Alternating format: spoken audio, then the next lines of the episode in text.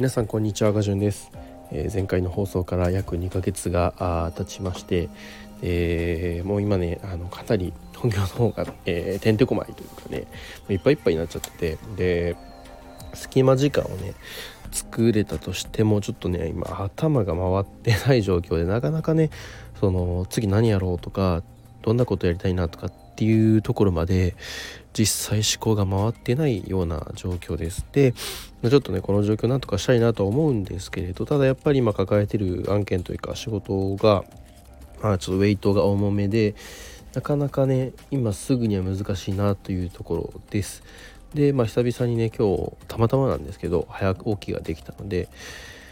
まあ、あの今最近読んでるね本「7つの習慣」っていう本があるんですけど結構それをね今最近ハマってるというか読んでてすごい勉強になっててなんかちょっと読み進めるとすごいねあの気づきがあるんでこれがすごい読んでて面白いんですよね。で、えーと、書いてある内容はすごい濃いというか深い内容ばかりででやっぱその内容をね一回では咀嚼しきれないので何回も何回もこう気になるところをね読み返してみたりだとかあとは紙にね書き出してみて、えー、自分の中でこう本に書かれてる内容をまとめてみたりだとか、えー、そういったことをね、えー、しながら読み進めているのでかなり時間がかかっています。おそらくまだね3分の1ぐらいしか読めてないんですよね。えー、だからまあ無理せずね、えー、楽しみながら内容をねよく自分の中でこう咀嚼して、えー、落とし込みながらね、えーまあ、内容を自分の中でねうまくこう活用できたらなと思っています。で、まあ、ちょっとその内容に関してはまた今度改めて、え、お話しさせていただこうかなと思うんですけれど。ちょっと今日は気になったあ X のね、ポストがあったので、それについてお話ししたいと思います。外注についてね、えー、何でもかんでもみんな、あ日本人は特にこう、わからないこととか、あそういったことがあると、まあ、プロとかね、専門家に任せようってことで、こう外注で投げるけどそれはね良、えー、くないよみたいな内容でしたでこれはあ僕自身も実際に感じてるような部分があってどういったことかというと僕今その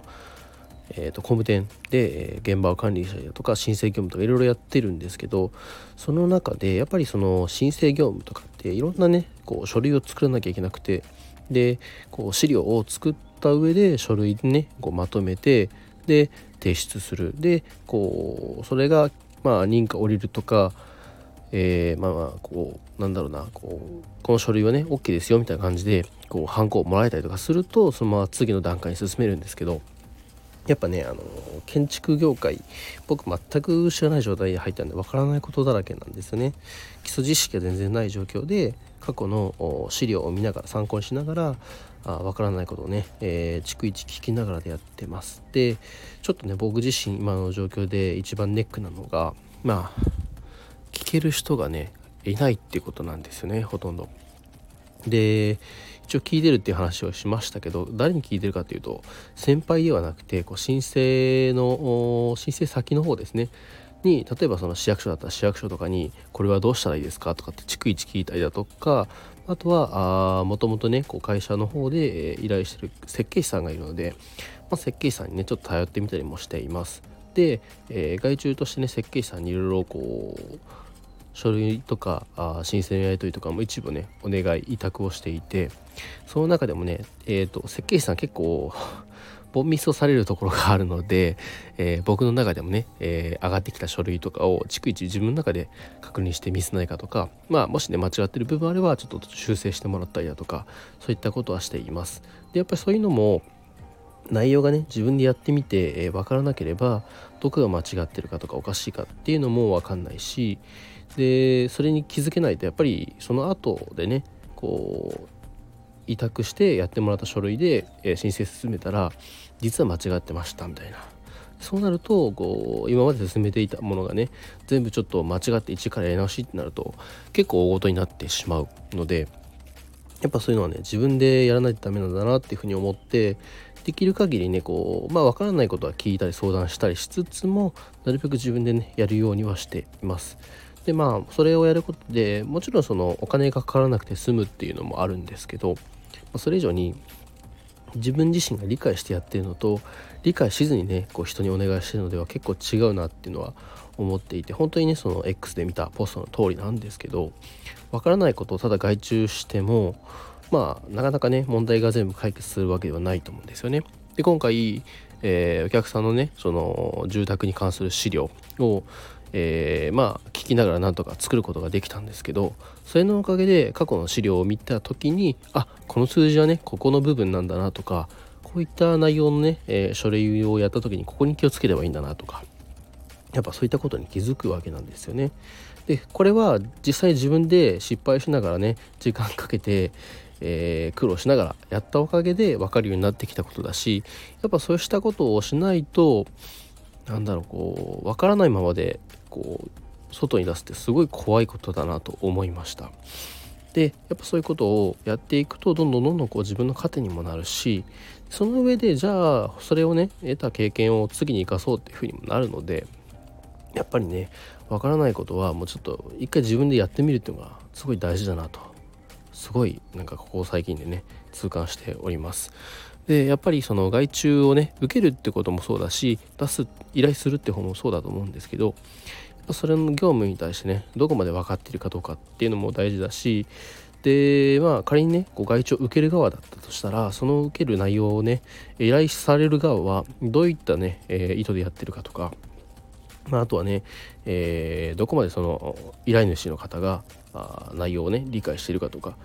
そういったものをね、えー、まあ、仕事を受けるがある程度ねそういうのをちゃんと確認しておく必要があるんじゃないかなと思います。やっぱそういうのが分かってなくてで依頼をされてきたで実際こっちが依頼を受けた内容の通りに仕事をして納品した時にまあその納品した成果物が依頼主さんの思ってたものと違ったってなるとやっぱりその自分のねした仕事の時間が無駄になってしまうと思うのでその辺は改めあのあらかじめね、えー、事前に打ち合わせをしておいてでどこまで理解されているかだったりどういったものをね、えー、欲しいかっていうようなあこう考えのすり合わせがすごい必要だなと思いました。なのでまあ僕はねこの今の直近の仕事住宅関連でちょっと例えをしたんですけどこれはもうねそれに限らずだと思うんですよね。どんな仕事でもクリエイティブ系の仕事でもそうだし事務系の仕事でもそうだと思うんですけどやっぱそういったところでね、えー、ちょっとした齟齬がね、えー、だんだんと大きなね、えー、なんだろうトラブルにつながる可能性もなきにしもあらずなのでやっぱその辺をね考えた上で、え、やっていきたいなと思います。なので、えー、どうだろう。いわば仕事をね依頼を受けるっていうのもそうだし仕事をね依頼するお願いするっていうの方もねえー、どっちも大事でその辺をねちゃんと打ち合わせするっていうのとまあ分からなければね自分で調べてやってみるっていうのがすごい大事だなと思います。なかなかやっぱり時間がなかったりだとかあのなんだろうな人的なね余裕がなかったりだとかいろんな制限がある中でやらなきゃいけないってことの方が実際には多いと思うので全部が全部はやっぱ無理だとは思うんですけどでもその中で、えー、できることからねまずやっていくでやっぱり最初の頃なんてわからないことばかりでもうどうしようもないと思うんですよね。頼れるものがあればやっぱり頼るべきだしなければ、まあ、ちょっと自分多少ね、えー、時間を犠牲にしてでもまあその学習の時間に当てたりとかしてで自分なりに、ある程度こう解決できるように努力をするっていうかやっぱそういうことが大事なんじゃないかなと思います。僕自身今までねこうやってきていろいろ試してきた中で自分でこう考えて試してみるっていうのと実際手を動かしながらね、えー、からないことを一から試して実践してそこであこういう風なんだなとかこうしたらいいなこれはちょっとダメだなとかそういったことをねやっていくのが大事だなっていうのは分かってきていたのでそれをねこう今のこの仕事をやり始めてすぐにそれは生きてきたなと思っておりますなのでやっぱりねこう自分でやってみて試す挑戦するってすごい大事だなと思います。挑戦するっていう行動は僕自身にとってすごい大事なものでもあってでそれで結果としてねすごいこういい結果を残したりだとかやっててよかったなって思うこともたくさんあるのでこれはね、えー、今後も続けていきたいなと思うし子供たちにもね挑戦ってすごいいいものなんだよっていうふうに伝えられたなと思います。はいそんなところでね、えー、外注についてちょっとお話しさせていただきました。またねちょっと改めてこうやってねお話ししていこうと思いますので、えー、面白いなと思った方はね、えー、何かしらこうリアクションだったりだとかえ、コメントとかね残してくださると嬉しいです。はい最後まで聞いていただきありがとうございました。小川淳でした。